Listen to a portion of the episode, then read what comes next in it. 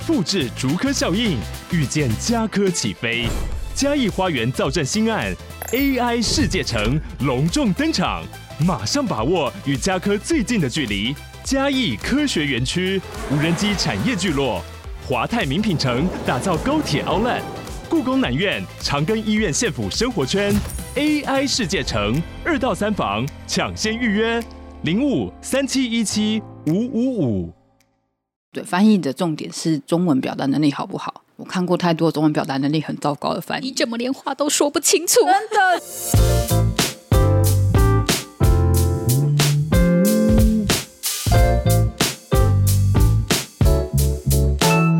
大家好，我是蘑菇。嗨，大家好，我是王喵。今天这一集呢，我们有发现，其实大家对于译者这件事情有很多的好奇心。嗯，然后那好奇心有可能从很肤浅的，比如说，哎，你翻译一集多少钱？到就是说，到底要怎么样才能做一个翻译？就是大家都还是会有这样的问题，然后甚至是会有人说，哎，为什么 Netflix 上面中文名字这么奇奇怪怪的？是不是都是翻译自己写的？就是这种，我对他讲冤枉啊，大人。所以呢，我们今天就找了小娜来跟我们聊聊。就是译者的一个辛苦谈，嗯，这集也算是跟韩剧有关啦，哈啊，如果就是 如果觉得不太想听无关的议题的人，忍耐一下哈。小娜，你要先打个招呼啊！大家好，我是小娜，觉得大家都认识我。大家好，我是小娜，我是韩中译者。就是如果大家对小娜的经历有兴趣的话，可以翻我们一年多以前，对，有一集那个职人访谈，第一集就是我本人，大家可以去翻一下那一集。对，然后小娜自己本身其实她做过很多形形色色的韩文翻译啦，她其实从就是很早期的，就是漫画、小说啊，或者是那种知识型的书，就是早期早期台湾的那个韩文的书籍都是实用书为主啊，食谱或者健身书这种。所以我早期是做书籍，还有一些电影。那时候电影没有像现在这样，电影都比较小众。现在都比较好看，你干嘛突然 diss？你这样你知道好了，我们观众是听众是还蛮爱你这一个 diss 小娜，对对，就有人告白说就喜欢那个小娜来 diss 的单元的。随着我们大家知道，就是整个国际 OTT 平台进来，或是台湾这种韩剧等于很多正版的需求之后，其实小娜就从来没有失业过了。呃，这样这样讲，会感觉好像之后就会失业。你知道，就是有有一些话是不能乱讲，也不 OK。对对对，我们就刚刚那个话取消，有没有没？没有都没有失业，但就是的确是工作变得比较多。你那一天跟我们说，你现在工作已经排到什么时候了？我已经排到明年了，有没有很超夸张？我自己也觉得很夸张，我好想休假。我们今天就是找了小娜来跟我们聊聊，就是大家很好奇的这些问题。那其实我们之前也都已经算是有。公开征求一些问题，嗯、那我们的小娜也有很认真的整理了一下，然后等一下我跟王喵就会化身成这些 问问题的人。其实大部分的问题，大家的问题其实都蛮像的，就有点像是，嗯、比如说很多人是问说要怎么入行，嗯，然后再不然就是问说，哎，译者的工作模式是什么样子啊？什么的，嗯、这些大家的问题都蛮类似的。好啊，那我们就从第一题开始。我第一题首先想要讲就是，听听完这题觉得不爽的人就可以关掉。有一个人问说。英译和证明后的质疑者该怎么抉择？可以说服业主吗？例如孔佑跟孔刘，十多年来还是觉得孔佑叫起来顺耳。证明这件事情不是译者想要说服业者就可以说服业者，而且证明这个东西就是它的本来的名字就是叫这个名字。不是说你觉得怎样顺耳，然后你去改他的名字就可以。比如说，假设我中文名字叫蘑菇好了，嗯、然后去了国外跟我说：“哎、欸，我觉得你叫蘑菇不好，想叫你香菇，可不可以？”对，这就是你当然站在你也会觉得说好，其实没有关系。可是站在别人你自己的立场，你听久，你其实会觉得你很不受尊重。译者要不要说服业主，以及你听了顺不顺耳的问题，而是你有没有尊重别人的问题。嗯、对，我觉得就是大家不要以那个自己，就是第一集第一个题目就 就好刺激了。我对这件事情有多气？因为我觉得大家不要以自己的对汉字的熟悉的程度去看韩国人使用汉字的逻辑，因为我觉得这件事情是蛮蛮不尊重别人的文化的。像是孔刘，他他就是讲说他是取他爸爸妈跟妈妈的姓氏当他艺名、啊嗯、他爸爸姓孔，他妈妈姓刘，他妈妈不姓佑。对，所以你叫他名字叫他孔佑，叫他孔佑，就是不尊重他取这个艺名的本意。嗯，所以我真的是觉得你，你也可以不接受我的的看法，但是我真的认为大家要尊重艺人自己的名字，因为其实我们自己二十几年啊，这样看的各种不同的的翻译过来，其实会有。当然，我觉得翻译永远会去吵的是说，到底是你是要意思一样的。名字还是啊、呃，不是名字，就字意是一意思一样，还是是你是音译？嗯，这个其实就是跟我们就是台湾的道路，你是要用罗马发音还是你是要用台语发音？其实都会在吵这些事情。但是我自己的看法是，我觉得我自己是比较偏向去尊重韩国自己，或是就是那个我如果是日本，对，如果是日本的作品，我就尊重日本；美国的作品就尊重美国。我没有觉得一定要用我们自己华语世界的逻辑去套在那个身上。也也有一些人会觉得说，为什么某些角色的名字就是长得这么奇怪？是不是翻译想要炫耀他们的中就是中文程度？这样，我觉得这大家也有点太台曲翻译了。台湾翻译毕竟也是台湾人，所以取名的逻辑是台湾人的逻辑。你们看到那些很奇怪的字，要么是制作组指定，要么是它真的就是那个意思，就是应该要翻成这个字。嗯，对，就翻翻译不会无聊到去指定一些生僻字，嗯、让大家记得。吴庸武的时候就有吵过，对，就是这个语到底是什么意思？然后为什么会用这个？吴呃叫吴庸武，可是要叫吴语音吴，对啊，那为什么不一样？之类，就是他们就是其实这个东西其实。呃，我相信就是制作制作组他们自己已经先讨论，就是呃，比方说 Netflix 他们内部已经先讨论一番了，然后或者是说，哎，也问过了，就是编剧或什么，然后后来才决定用这样子。我记得其实 Netflix 或者是迪士尼，反正就是听说这些平台，他们其实给翻译的时候，他们其实已经给了一份角色的正确的汉汉呃。汉字了是不是？我也是听说国际平台其实大部分都会给，有的制作单位会啦，很讲究的制作单位他们会给一份人名表。嗯嗯，那有一些可能就是有一些不是很重要的角色，也许他就不会给啦。那大多数重要的角色是会给的。我觉得。翻译自己也不想要自己取名字，对，你知道取那个 那选那个冷僻字要多选几秒，那个几秒十六集累积下来是多少钱啊？对啊，都是钱呢、欸。大家真的翻译没有那么无聊。对，我觉得像比方说，好，最近是坏妈妈，坏妈妈的强好，大家要怎么去翻这个东西？他们也并不想要说我要帮他就是取一个奇怪的名字。对，而且其实因为我们毕竟是台湾人，我们的逻思维是台湾人的思维，也当然会觉得说，天啊，这个名字念起来好奇怪哦。好难听哦！真的要这样吗？他就是长这样啊，有什么办法？我觉得全球化，然后那么多元，我觉得有多种的想法都必须去接纳，然后去接受，就是呃尊重对方的文化。其实我这一点，我我有时候也觉得蛮奇怪，因为我记得像我们早期在看日本的日剧或是日本的电影的时候，其实因为日本人的姓名就有汉字嘛，对、嗯，可是他的汉字也有时候都是奇奇怪怪的汉字，可是大家好像就没有跳出来说，对啊，就是怎样怎样。可是韩文只是因为他们汉字是比较少。不写出来的，对，但是我相信。嗯那些汉字名，甚至有时候你身份证一拿出来，就是会是那个名字，就是所以我是觉得我们应该是尊重人家的取名的方式，尤其是大家真的有解释或者是有指定的时候，就不要跳出来说为什么是这个，是因为人家真的有考虑过了。对啊，不要再讲说我觉得比较顺耳或什么，或是我我念起来比较顺耳，这样这样比较好听，那就是一种不尊重的行为。就是像什么像少女时代的润儿啊，嗯、以前都不就不叫润儿，对，以前叫叫允儿。对对对对对，但我就会觉得允儿很好听啊，可是他人家的名字叫润儿，所以我们一定都会叫润儿，我们不会叫其他名。那也有一些人会觉得说，哦，他的艺名可能比较，他觉得自己觉得比较喜欢他的艺名，那他选择就艺名，我觉得这就是尊重他的选择嘛。对，那如果他自己觉得说他要用他的本名，那。在他的本名再奇怪，你还是要叫他的本名啊。呃，当然也关乎到演员本身，因为演员本身他们自己有他们自己的想法，所以他们可能一下，他们以后来会觉得说，哎，原来怎样他觉得也比较好看，或什么的，或经纪公司有考量，嗯、所以他们也可能从原来的本名改成原后来的一些艺名或什么，其实都是有可能的。他们会其实。嗯韩国人也会一直变，你会看到维基上面的名字一直变，或者是因为有时候我为了要找他们真正的名字，我也有上他们的经纪公司 去看他们是不是真的有附上他们的名字。后来发现，哎，他们也没有附，所以就不知道说，哎，那到底什么名字都好。所以我觉得这个东西就是，可是如果有说明的，我们觉得我们都是要尊重说明。其实这个问题只有在华语圈会发生，其他地方都不在乎。哦，OK，因为其他地方。对啊，他们是用英文名字、啊嗯。对啊，而且这个事情其实好像只有在台湾会吵，因为对岸没有正版啊。不是简体简体中文的人不会这么介意这件事情，他们就是会说哦，怎么那么奇怪？然后下面可能就有人会说，哦、那就是原本制作组。是吗？我以为就不会吵，我以为他们会看盗版的。没有没有没有，他们会直接还是继续用他们，他们喜欢的，他们就是这样，可是他们不会去吵这件事。哦，好，那就是、啊、这个我们已经解释了十分钟了。你看这题我有多气。好，就是关于就是翻译为什么会用很奇生僻字的话呢，我们就大概说明到这边。愿意接受就接受，不愿意接受算了，你就嗯，嗯就可以继续坚持啊。我们也是，我们也就是台湾尊重大家，对民主嘛，就是尊重彼此。但我觉得就不要去指责为什么翻译要用生僻字，嗯、就你要理解人家理解你想要这样用，那你也理解一下别人翻翻译有领钱，翻译当然是业者说什么。对对啊，除非你今天付我钱的话，我当然就觉得说好，你说的都好。但今天付钱的是业主嘛，业主说什么我都好。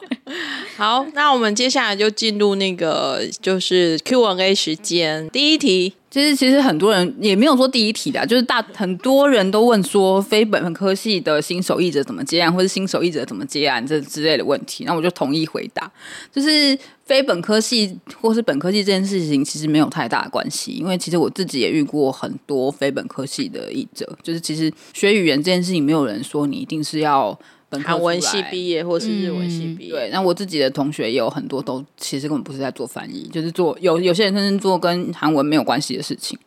是不是本科系这件事情其实不重要，重要的是第一你的韩文能力好不好，你对韩文的理解度怎么样，而不是说你看一句韩文句子，然后你对这个韩文已你这对这个原文已经是一知半解，然后你翻出来的中文又更让大家都看不懂，那这当然就是没有办法成为一个译者啊。对，所以这个重点其实是你的韩文能力跟你的中文表达能力好不好，重点是这两个。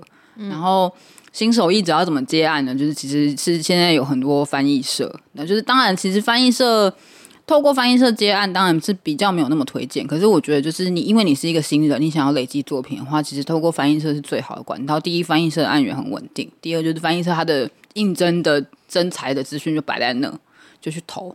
因为翻译社当然是越多译者越好。就是翻译社可以帮你挡掉很多，也不算挡啦，他就可以帮你处理掉很多琐碎的事情，比如说跟案主接洽，然后或是处理钱的事情什么什么。因为你如果是自己一个人的个体户，你一定要自己处理钱，你要自己处理跟案主接洽是，你要花很多额外的工作时间去处理这些事情。对新手译者来说，其实是蛮辛苦的。所以我我会觉得新手译者一开始其实可以去找翻译社。然后累积一些资历，累积一些作品，然后你渐渐的对翻译这件事情有了解，对翻译这个行业有了解，你再开始去接触到其他的一些，比如说你可以以个体户的身份开始接案，这样你就渐渐渐渐接直接接触到案主了，这样我觉得从新手从翻译车开始累积其实是蛮 OK 的，所以不要上一零四。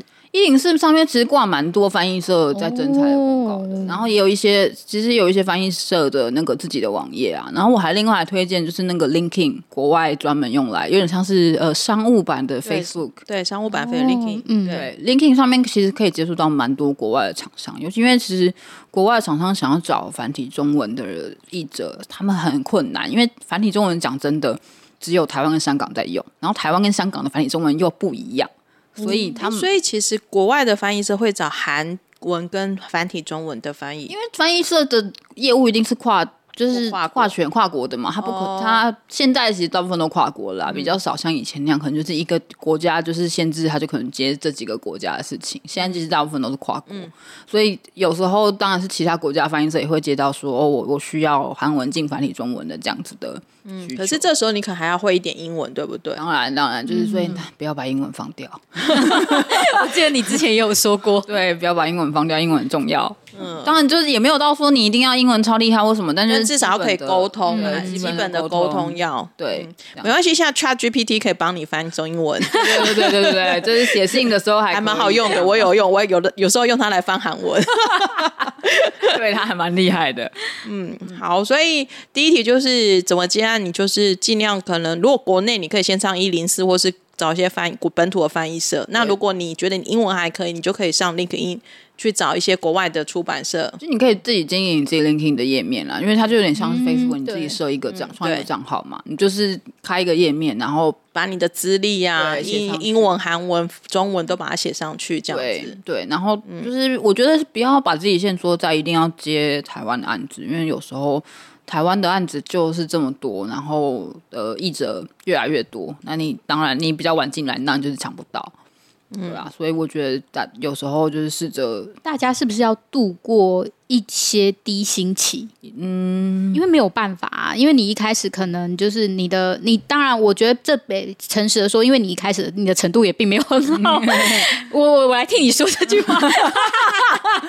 然后，所以就是你一定得度过一定的低薪，或者是说你要入行早一点，比方说你从大学要开始接案，因为大学你可能就是对于呃经济负担没那么重，然后去慢慢累积。你的实力就是，如果你说你一下就要跳到呃翻译这边来的话，其实会很辛苦，很辛苦。我我我其实不鼓励低薪期这件事情，因为我觉得一旦你用这个价格，比如说假设你用，就假设你用低于行情百分之五十的价格去接案好了，那真的以后案主就会觉得说你你以前是这个低于行情百分之五十，你为什么现在要涨？可是我这边有个问题，我要怎么知道我是不是低薪？我哎，那那不是不是，然后不是不是，我要讲的是，我很好奇的是说，我的意思是说，我所谓的低薪是，我据我我自己就是，反正就是在文创这个行业，它就是低薪，比起其他理工科行业，我的意思说，可能就是两万八，嗯，你一定就是，就算它已经是普通价格了，但它就是两万八，还是跟其他的呃行业比起来的话，或者是你可能从事什么业，它可能就是那样子的薪水，你就可能比方说，你就是真的。呃，就等于你是刚入行的菜鸟一样，你可能就是要度过一个月两万八左右的那一种薪水。我的低薪是指这个，不是说一万四那种。对对对对对，当然，然后当然就是有点像你是社会新鲜人，你的薪水对对对，你是起薪或者什么？对，就是可能就是想。但是小娜的意思是，请大家不要去削价竞争。对对，但是不要，对对对对，是不一样的。那我也说，我要怎么知道我是低薪的？对，嗯，其实多问别人就知道。你开始交一些韩文朋友，对，多问，也在交在。译者会互相翻，会互相实网络上有那个译者的社团，哦，如果你是新手，你可以去，你接了一个案子，然后你就你不太知道这个价格合不合理，你可以去里面发问，当然就是要有礼貌啦。嗯，里面也是有蛮多蛮蛮凶的人。哦，对，所以就大家有礼貌一点，然后如果就遇到比较不友善的人，也也不要太当一回事，这样就取取得你需要的资讯，这样就好了。所以，所以我觉得王喵讲那个就是低薪期，我觉得呃，对，因为其实你既然你是新手，一开始案子一定不会很稳定，有时候你可能一个月就是一个案子，有时候甚至一个月没有案子，所以我其实不太建议新手译者一开始就做专职，除非你家很有钱。我记得其实。小阿自己好像也有说过，他确实也度过那种就是有暗无暗，然后可能有时候很空，对，就是有忘记跟就是没有非忘记。像我刚开始做专职，我在专职之前其实也做了大概八八九年的兼职，这即使八九年兼职做了这么久，然后转做专职的时候，那就刚前面一两年吧，还是有那种哦天哪，我这个月怎么都没有案子，这个月下个月也没有案子，怎么办？怎么办？怎么办？那种时候，所以我其实觉得新手译者最好不要一开始就做专职，嗯，刚开始你可以。先用晚上兼职或者周末兼职，你可以先试着做做看，因为毕竟你到底喜不喜欢这个工作？对，其实他蛮辛苦的。还是建议大家可以找一份正职工作，然后兼着做这件事情。然后等你已经稳定了，然后甚至你的你跟业主的关系，或是你的口碑传出去了，大家开始找你，你再开始评估你要不要做转成正职。对，嗯、我觉得这样是比较好的，因为毕竟译者这个工作其实真的赚不多。你如果要当就是终身职志的话，会有一点辛苦。嗯，对。还有人问说，那遇过小娜自己本身遇过最难或最简单的翻译领域是什么？我我觉得都很难，都很简单。最难的应该是那个吧？我觉得圣经很难，哇，跟宗教有关的都很难。但是他们宗教议题很多。我记得小娜有翻到那个类似宗教剧的，对对对，我翻过驱魔剧，然后就是。有要上网去查圣经的条，对，要去查去查查，就圣经很多个翻译版本嘛，所以你就会有点不晓得我到底该用哪一个翻译版本。而且因为圣经里面用的词有时候不是我们这么习惯，不是那么通俗的词，所以你会觉得说我要照搬吗？还是说我要要稍微修改呢？可是它是圣经，我真的要改吗？你会有很多挣扎。我觉得译者还有一个很重，其实很多各行各业都是，就你需要细心，对，就是你要。要求自己，其实因为你要就是你可能觉得圣经就是圣经啊，但其实圣经有非常多版本，然后他们的那个派别又那么的细，嗯、所以你可能要你可能会想说啊，这个是不是随便翻翻就好？可是问题是比较要求或比较细心的人，其实他就会去查说，哎，有哪些版本？他们在说的是哪一个版本？嗯、对，像那个我我印象很深刻，有一有一次就是那个在。天主教跟基督教里面，就是大天使米凯尔的翻译是不一样的。好像说那个基督教是翻米凯尔还是米迦勒，我有点忘了。米迦好像是米迦勒吧。然后可是呃，天主教是翻米尔尔。所以就是你在翻一部戏的时候，你还要先搞清楚这个人他是天主教还是基督教，你才有办法把他翻的那个他讲那个他讲的那个词翻成最正确的名字。而且这个东西就是你可以不在意，但是。懂的人就会立刻跳出来说：“你翻错，人家明明就是基督教，你怎么这样翻？或者人家就是天主教，你怎么这样翻？”我之前就看过一部戏，有那个 PTT 的人在讨论说：“哦，这里面是天主教，你应该要翻成什么什么才对？”我就哇，天哪，这个对，就是真的会有很懂，因为这种东西你不懂的人，其实你这样子。话就是一秒两秒的话讲过就算，可是其实懂的人一看就知道说这个人没有做功课。对啊，就是很可怕。谈 哎，对对，讲一讲就是会打退那些一直问说怎么入行的人。里面有一有一题问说他怎么劝退新鲜干？我说这钱很难赚，就是好的事情都不会轮到你，坏的坏的事情永远是你要背。对，就立刻就会跳出来说译者为什么做这种事，名字为什么这样取，很难听。其实这一题就等于接到这个人就这这位朋友的下一个问题，他说怎么经济自己的翻译能力，就是在被。骂中成长的，我问怎么精进自己的翻译能力？我觉得首先你要多看，你要自己好好去当一个观众，去看别人的的译文，就也不一定是译文，就看文章或是看其他戏剧的字幕。我觉得因为有一点像百科全书，你要什么资讯都要吸收进来。其实也不是，重点是我觉得重点是你翻出来的文章好不好读。而不是你翻出来的文章，它的知知识量有多高，或者你有多专业。有时候你翻出来的东西知识量再高再专业，但是翻出来的东西很难读，大家都会觉得说这个一直在讲什么。我觉得这好像就是那个职业病，就是你去看你在看韩剧或韩综的时候，你就会因为你听得懂，你看得懂嘛，你就会想说这个人怎么这么翻，或者是哇这个人翻的超好的，有一个人就好爱他哦。不是这，有人不就问小娜说，请问一下译者看韩剧的时候会看字幕吗？说我不看韩剧，因为已经不想要 职业病很严重。第一，如果我不开字幕，我会想说就是啊天哪，这句话我要怎么翻？第二，如果我开字幕的时候，天哪，这个字幕翻的有够糟糕，或者是很好，对，就会觉得很就会会一直去注意那个字幕，我没办法很认真投入在剧情里面，所以他可能都看一些美剧或日剧或台剧。那我还是会看韩剧啦，但是我通常看韩剧，我会开一点五倍速，就是让我自己不要太去纠结，不要太对，不要把字幕看得太清楚，然后不要把话听得太清楚，我就不会去纠结这件事情。对，但是现在也渐渐好像失去那个效果，因为在一点五倍速的训练之下，我的听力跟阅读能力越来越好，炫耀 炫耀。但是真的就是大家就是要多多的嗯看别人的作品，然后或者是不论是中文作品，就算它是没有翻译的，或者它没有韩文的，你可能都要去。念出来，嗯，那你就可以，呃，无形之中你会训练自己的中文能力，中文能力也是很重要的。对，我觉得其实翻译的中文能力比你的呃韩文能力，我没有说韩文能力不重要，就你韩文能力一定要有一定的程度，可是中文能力非常重要，就是中文表达能力，你要怎么样把你想你脑袋里面想的事情可以表达成很通顺的文章，不是写出来而已哦，是通顺有逻辑，大家要看得懂，看起来舒服。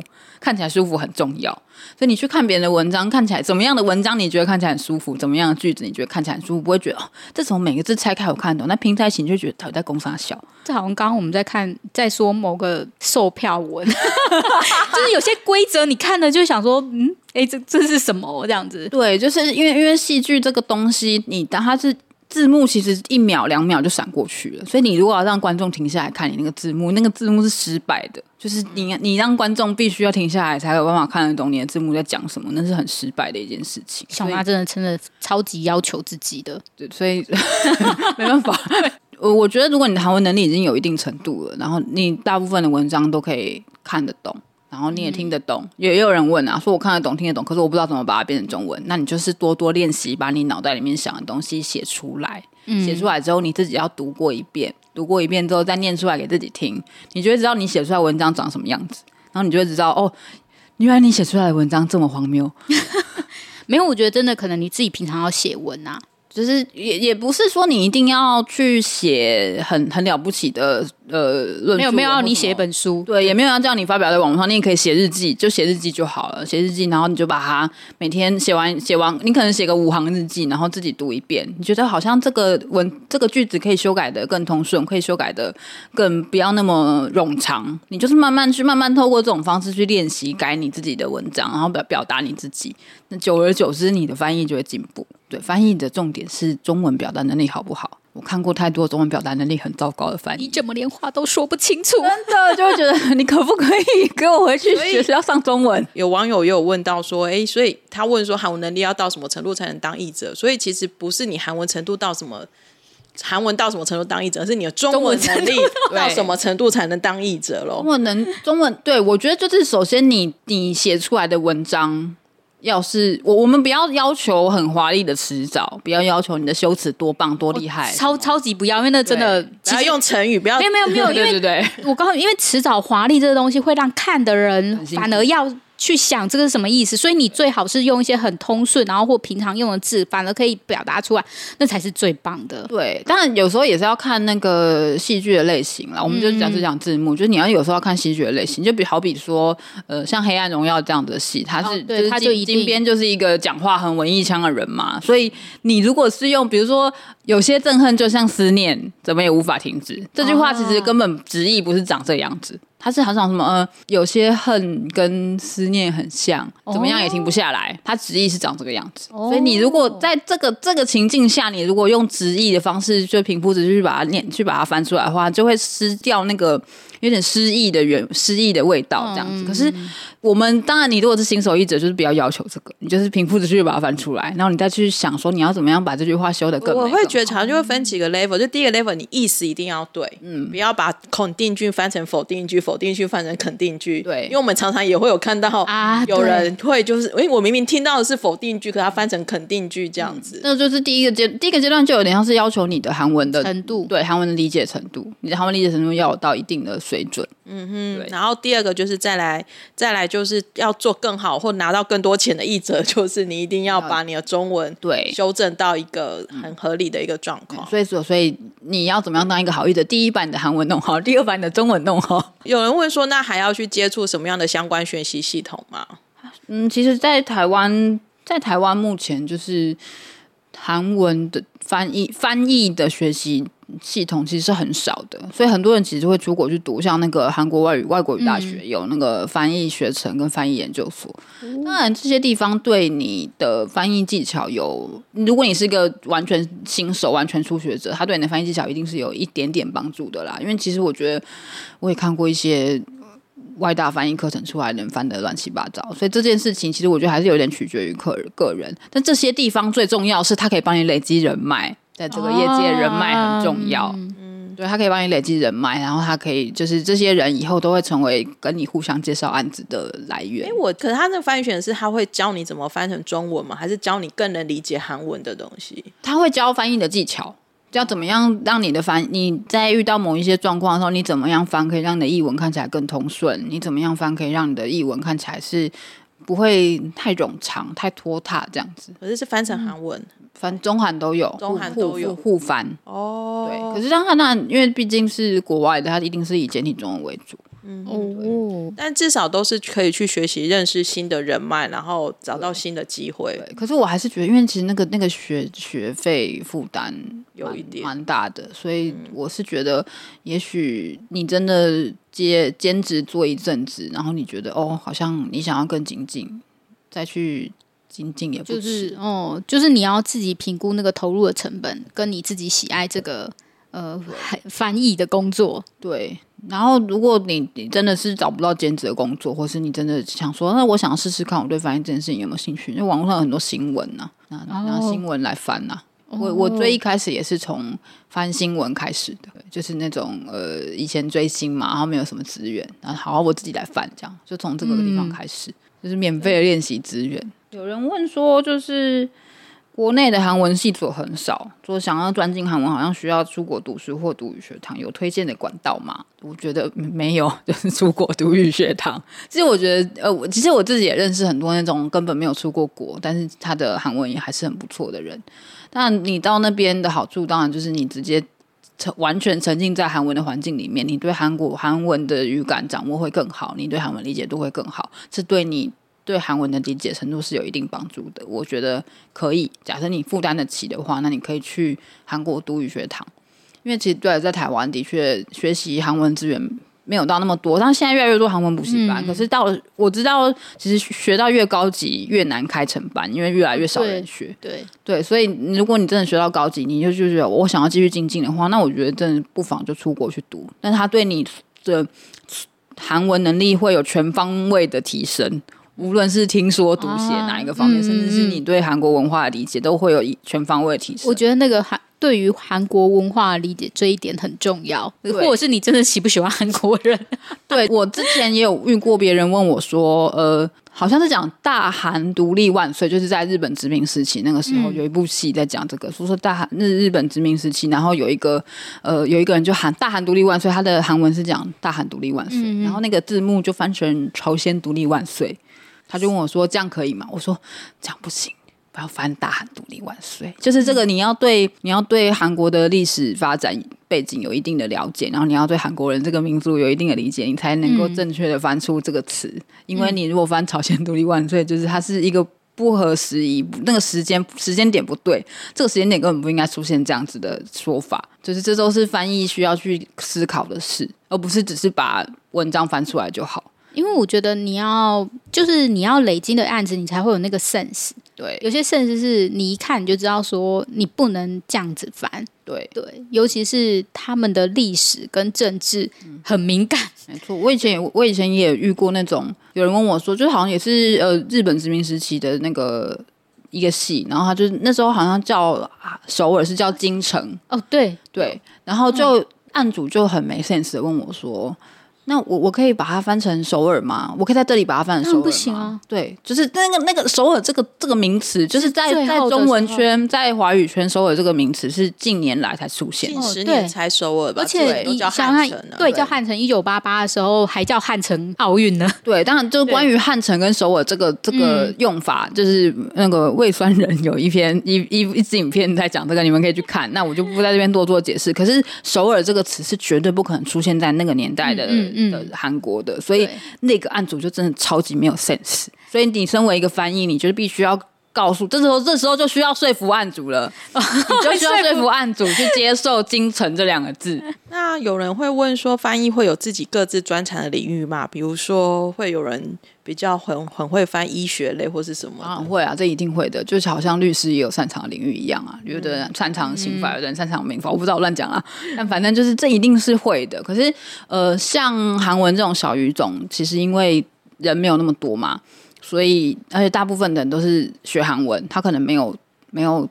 其他的专业背景知识，所以你就是什么都要沾一点，什么都要沾一点。就好像假设，像我之前也翻过虚拟货币这方面的资讯，嗯、就是我根本不了解虚拟货币，然后我也不了解区块链，可是就接到了案子啦，所以我就只能去做功课。当然，大家一定会有比较擅长的领域，像是我，我就会觉得说，我不太擅长翻育儿这一类的东西，啊、对，或是那种呃绘图的，比如说手绘书这样这类的教学书，就我就不适合，就会有你自己觉得你翻过以后，你会觉得说，我好像不太适合这个领域，说或是我好像觉得哦，这个东西我好像可以继续深入下去，这样子。一定会有这样子的。因为其实现在台湾进来的韩文作品好多，从小说、漫画、化散文。到剧本到超多种，嗯嗯、非常。其实你只要如果你有兴趣，就可以去做一次看看，你就可以自己知道自己擅长什么或不擅长什么。对，即使是就是即使是韩文书籍这样不同的，像小说跟散文也有不一样的翻法，或者是诗集跟小说散文一定是不一样的翻法嘛？或者是实用书跟小说又是不同的翻法？啊，我记得想到最近还有说、嗯、小说还有分你是一般小说或者是那种网络小说，对对，网络小说不太一样，对不对？没错，那漫画一定也都不一样，网漫。网漫也不一样，网网漫就又更强调。网漫很喜欢，好像比较喜欢更流行一点的方法、说语之类的。对对对，他们就会很像我看网漫译者征求，都说哦，你要对韩国流行文化或是对台湾的流行文化很熟悉，因为他们那个说辞真的对呀太难了，那个什么字典我都查不到。对，而且而且漫画漫画其实又更要求你对韩文的理解，因为有时候漫画的叙述是很片段式的，然后他有时候有时候不见得有画面给你看，有时候有时候甚至啊没有画面给我看，因为画面有时候漫画画面跟台词不见得是搭得起来的。啊，对，所以想象，对，所以漫画其实就更要求你对韩文的理解程度。所以其实每一个每一种类型的翻译都不太一样，然后这里面又分不同的，就每一个领域都已经不太一样了。然后接下来又有不同的类型，那当然就是每个译者都会有他他觉得他自己合适，他或者他觉得他自己擅长，甚至是他自己有这样子的背景的人，比如说会有科技背景，或是法法法律背景，或是医学背景这样。嗯，对。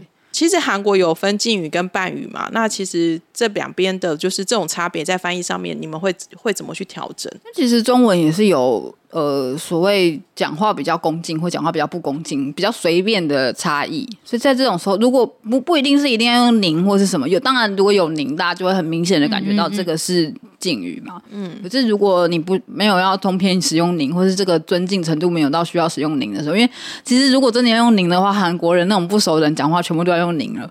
但这种就很奇怪，这不是一般台湾人讲话会使用的方式，所以或者是语气的轻松度吧。因为你可能跟朋友讲话会比较随便一点、嗯、啊，跟长辈讲话那个字眼都会放比较尊重一点。对，就是句子会变很长，就可以麻烦你这个东西这样子方便吗？对，或者说，比如说像谢谢你跟你跟就是长辈讲话就说啊，谢谢您的帮忙。那你跟朋友讲话都啊谢喽，对，就是这个差别，我们会用这个，通常是会用这个差别去区分敬语跟半语。当然也有人问说，就是那如果这个人是把敬语切开来讲，比如说他前面讲完一句话，然后后面又补了一个优字的话，这要怎么办？我觉得这个其实就是要看那个句子，就是。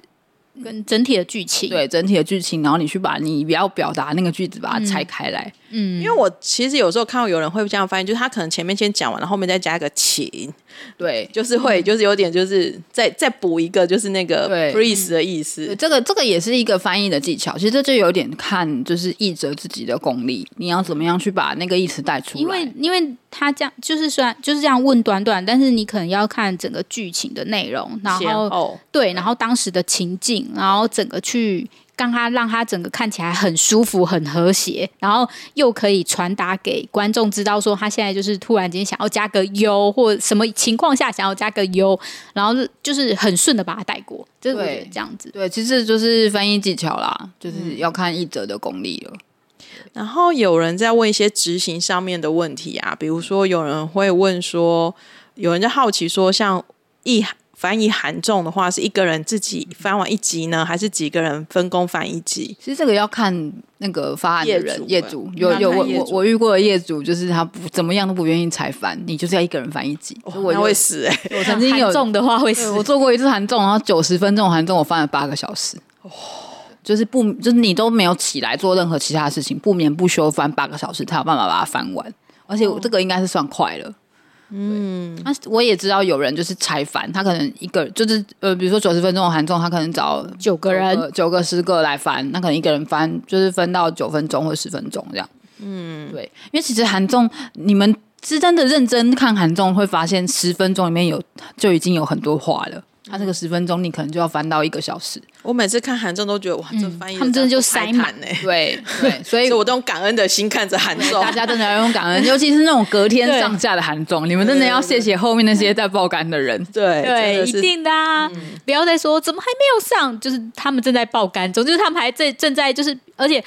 传输档案需要很久的时间，对吧？对对，其实就是你做好，然后你要再上传，因为那个档案很大，因为要给大家看，所以其实那个档案是需要上传，是需要时间的。但其实现在好像都已经拆，就是每个步骤都拆开了，就是比如说译者就是翻完，译者只负责处理译稿的部分，然后交出去之后有人敲时间轴，然后然后平台那边可能就是负责上架跟把那个字幕跟那个影片弄在一起。我觉得其实这几年我也有看到这整个流程，好像感觉至少顺很多，就是跟早期不知道怎么做这件事情到现在，因为至少我们现在在看商家什么，感觉好像都会比较连那个字幕的顺畅感都有差。对，就是以往大家还会常常看到那种延迟上架或什么，可是这几年就可能会发现延迟上架的状况比较少，就是大家当然一定是这个流程越来越顺，越来越顺，可是。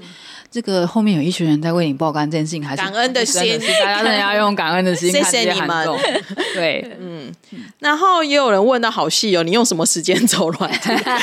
我想说，哇，你也问太细了。其实，呃，我自己是不上时间走的，所以我没有办法回答这个问题。所以其实译者也会分，你到时候跟业主怎么谈，对不对？因为业主有的会要求译者连时间轴上，有的是直接是完全分开的。对。当然就是如果你有加上时间轴的话，一定是钱会比较多。哦，啊，我我是不打时间轴，因为我我觉得这件事情不适合我。哦，所以就看每个人啊、呃，就是看每个案子跟每个的 case 怎么样去去谈。对，嗯，然后昂档一集多少作业时间？嗯，昂档的话没有，就是前前一天晚上播，隔天你晚上就要晚上就要翻啊，没有做多少作业时间，就是不到不到二十四小时。应该好像可能分就是平台的关系或什么，他们不知道哪个时候可以拿到档案，对不对？呃，有些可以早一点拿到，有些人就是他就在哪一个时间点才可以。我觉得可能要看。跟平台跟那个片商那边签约的条件吧，有一些平台它可能有一些是可能事前制作完成，然后平台可能给的钱也比较多。假设说平台，我只是假设哦，今天平台就是呃几乎有百分之七十的钱都是平台投资的，那平台当然就能要求片商配合、哦、早一点拿到片。对，那可是如果今天不是是片商已经拍好了，然后才拿出来卖版权的话，那平台当然就没办法要求片商要干嘛干嘛干嘛，因为平台没有出资嘛。嗯，对啊，所以这当然是要看平台跟片商。怎么谈？然后，嗯，也要看平台出的钱呐。嗯、有些平台真的没有固定的模式，不会说这样就是这样，没有。但我可以说，就是大多数的 on 档片都是韩国播完，甚至就是韩国刚开始播，或者是韩国播完才拿到片子。嗯，因为也怕爆雷，或者是有什么。再次谢谢这些爆肝的人，对，对，大家真的要谢谢他们，感恩的心。对啊，有有一些错字的话，就是可以去向平台反映，嗯、但不要一直骂译者。我 我会觉得，就是我觉得错字一定难免啊，就是适当的去反映就好，嗯、但不用把那个情绪无限上纲到很夸张的地方。我觉得就是翻译一定会有疏漏的地方，大家都可以去反映，因为你大家的反应才会让译者更好，才会让平台给出更好的品质。可是你不要一直一一味的去骂译者。因为这件事情是没有用的。嗯，哦，有好几个人在问说，就是可能大家看 Netflix 韩剧看比较多，所以好几个人问说，哎，为什么 Netflix 韩剧都是那几个人？然后还有就是要怎么进入 Netflix 当翻译？我觉得这问题好难哦。我们都没有人有在 Netflix 工作，我们可以 Q Netflix 人出来回答吗。我觉得为什么都是那几个人？我觉得有有几个可能，就是因为翻译这个事情，它其实也是熟能生巧嘛。然后像 Netflix 这种，它一定要稳定的翻译吧？对，应该不是说只有 Netflix，是所有的平台一定都有，都有他们对字幕的规范。嗯、所以当然是你做越多部戏，你对它的规范越熟悉，你越不需要去调后面的人去帮你调整。所以他们一定是会觉得，哦，这几个人已经做了这么久了，他已经习惯了，他就这几个人就组成。嗯、假设我只假设组成一个 Netflix 小组。那以后 Netflix 因为其实 Netflix 新就是 on 档跟播期一个时期就是那几部而已啊，嗯、所以其他那些人这这一季翻完，他就继续接下接下一季。我觉得是有可能，这跟一般社会上工作的道理也很像，对啊，就好像你你有一个 team 跟你一起做做活动，然后你可能装潢接案或什么，你可能就是负责那个承包商之类的。一开始一定会有一个磨合期嘛，然后磨合配合久了，大家你就不用多跟师傅交代什么，师傅就知道你想要怎么样。那当然你就是继续找这个师傅，这是一样的道理。嗯、那我为什么？你都会只看到这几个名字呢？是因为嗯，大多数的平台没有挂名，其实蛮多翻译的，嗯，就是有挂名的平台只有那几个。哦，对啊。最后有人在问口译啊，就是问到说口译为什么台湾的。个口译市场都是同一个姐姐啊？你有没有口译？台湾的口译上有两个姐姐，大家个姐姐，不是只有一个姐姐。可是我没有，之前也更多啊。其实有好几个，对啊。但是如果你参加够多场的话，其实就蛮。可是我必须要说，我觉得要当口译，要而且要上台，是是一件很不容易的事情，很难很难。叫小娜叫你上台去主持，不要啊！对对，我 Q 罗 PD 加来，他就不要，不要，不要，不要。就是呃，为什么台湾的韩星口译怎么好像都只有那几个翻译呢？只有那几个翻译姐姐，其实主要是因为这个口译市场也有点所谓的有抢占先机的问题。嗯、那当年就是韩星开始来台湾的时候，其实还台湾的韩文人才没有这么多，嗯、然后当然就是找现有的。会讲韩文又会讲中文的人，那个时候对翻译的品质就比较没有那么要求了。嗯、那时候就是有就好。那他们就是当然是找现有的会的人。那这些人既然已经开始接案了，久了久了久了，这个就变成是大家都会觉得哦，那我要找这位翻译，嗯、我要找这位翻译。我觉得那个经验累积，大家很重要，非常重要。对，对，就是因为其实，在韩星口译这部分，其实也有蛮多就是。蛮蛮多细节需要注意的，真的，光来的人你要脸跟人都要对上，而且要喊对名字，因为你一喊错啊，粉丝就会跳出来，所以这都还只是专业，中间还有一些，这是很对，对，中间还有什么跟经纪公司的一些的对应，然后就这样子。对，总之就是没有大家想的这么简单。哦，对，为什么都是那几位姐姐？就是因为他们抢占了先机。那在你看不到的地方，还有很多其他翻译啦。嗯，其实还有后台很多什么硬体的翻译啊，就是可能经纪人 Cody 其实也有配翻译，所以其实都还是有一些在做啦。对，嗯嗯。好，我最后就讲一个我遇到最 trouble 的事件来结束这一集。你干嘛这么累了？累了。呃，突然不知道该怎么开始。那我先来练一下告白好了。好好好，嗯、开放告白我就来告白。小娜，我喜欢你，站在屋顶喊哎，然后谢谢你每次都用爱高速发电提供高品质的翻译，哦，所以他知道你是谁。对，对了，记得要带三星手机去看演唱会。我可以借你，我可以借，我可以出租。好好好，我要跟蘑菇借那个三星手机去泰国看演唱会。真的，赶快立刻传给我。对，然后还有人不小心就发现小娜的真身，我们就不要多念了。发现这这个小奈也有多重宇宙，嗯、没错，这个话题我们就带过吧，不想暴露太多资讯，我就会笑死了。嗯有人叫我一句话劝退新鲜肝，我觉得就用这个话来做今天的结尾。真的，你不说 trouble，你已经忘了 trouble。好聊天，好了，那个 trouble 也可以了。好了，那 trouble 跟新鲜肝我一起讲好了。嗯，有有人有有，我最后用两个问题做结好了。第一个问题是遇过最 trouble 的时间，就有一次，那时候我刚入行没有多久，然后就是我我那时候还在兼职，然后就呃。呃，我接待了客人，就是他身体不是很舒服，然后另一边台湾这边客人就说：“哦，那我们来帮你祷告一下。”我我不我个人是没有信仰的，所以我当然也是不了解那个祷告，因为还还那个基督教他们的用词其实是有一个固定的用法，这样我当当场乱翻，重点是你还要翻译，嗯、我当场乱翻，然后我旁边那个台湾的姐姐就笑 完全听到我的乱翻，跟感觉到我在发抖，她就拍了拍我的肩膀。我刚入行时发生的最 trouble 的事件，我大家可能都还记得，大家可能没有想到居然是这种事情。对，但真的是你知道，那那一刻当下那一刻，你会觉得天哪，什么你叫我翻圣经，我我想回家了。然后还有最后就是有人跟我说说一句话劝退新鲜感，就是这个行业赚不到钱，不要进来。我们刚刚在前面已经讲过一次，这些最后 ending 还是要这个第一，这个行业赚不到钱；第二，这个行业就是好的事情永远轮不到你，坏的事情都是你要扛。我跟你说，那个字幕、那个台词写得好，永远都是。编剧的功劳，但是这个翻译翻不好，那个台词写的烂，翻译的人对，就是我怎么看不懂这出戏，都是翻译有问题，都是这样子。所以我跟你说，就是这种心灵不够强大，或是很在乎别人的评价的人，其实我也蛮在乎别人的评价，但我现在已经渐渐就觉得说，算了，管你们，你们想怎么讲就怎么讲。可是我觉得做翻译，我至少我从小娜或是我们认识几个朋友身上，我觉得要做翻译还有一个特质就是。